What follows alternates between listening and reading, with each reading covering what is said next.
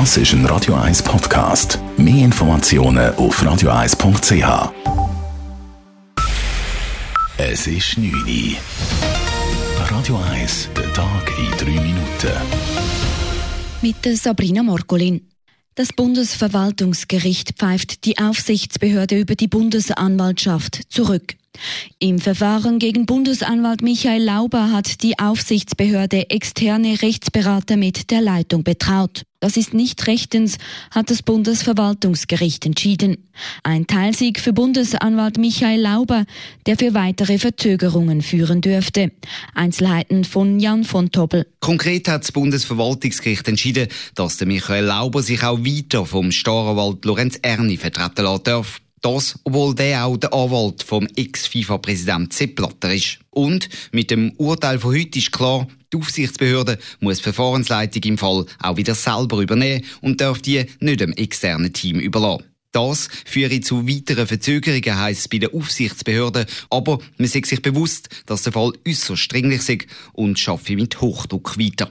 Im Herbst soll das Parlament über die Wiederwahl von Michael Lauber entscheiden und hätte bis dann eben den Untersuchungsbericht willen. Das dürfte jetzt aber zeitlich sehr eng werden. Jan von Dobbel, Radio 1. Nach der Tötung eines achtjährigen Jungen am Frankfurter Hauptbahnhof durch einen in der Schweiz wohnhaften Eritreer will der deutsche Bundesinnenminister Horst Seehofer wieder Kontrollen an der Grenze zur Schweiz einführen.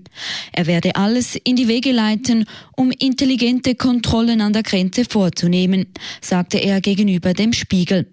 Ein Konzept dazu werde bis im September vorliegen. Schweizer Politiker kritisieren den Innenminister für seine Pläne. Mit Grenzkontrollen innerhalb des Schengen-Raumes würden solche Fälle sicher nicht verhindert, sagt Werner Salzmann, Präsident der Sicherheitspolitischen Kommission und SVP-Nationalrat. Wir würden eigentlich empfehlen, dass Sie primär darauf schauen, dass die Schengen-Aussengrenze jetzt sicher gemacht wird. Das ist der Auftrag der Schengen-Staaten. Dass man wirklich kann sagen, wenn man so frei bewegen in Europa und die Sicherheit erhöhen, müssen die Aussengrenzen gesichert werden. Und so, dass die nicht gesichert werden, werden Staaten immer wieder darauf zurückgreifen, dass sie selber die Massnahmen ergreifen. Das war ja gar nicht das Ziel. Auch die Präsidentin der Außenpolitischen Kommission, Elisabeth Schneider-Schneiter, lehnt Seehofers Pläne ab. Grenzkontrollen zwischen Schengen-Staaten seien nur bei schweren Vorfällen wie Terroranschlägen möglich und müssten bewilligt werden. Der internationale Abrüstungsvertrag INF ist definitiv vom Tisch. Die USA haben den Vertrag für beendet erklärt.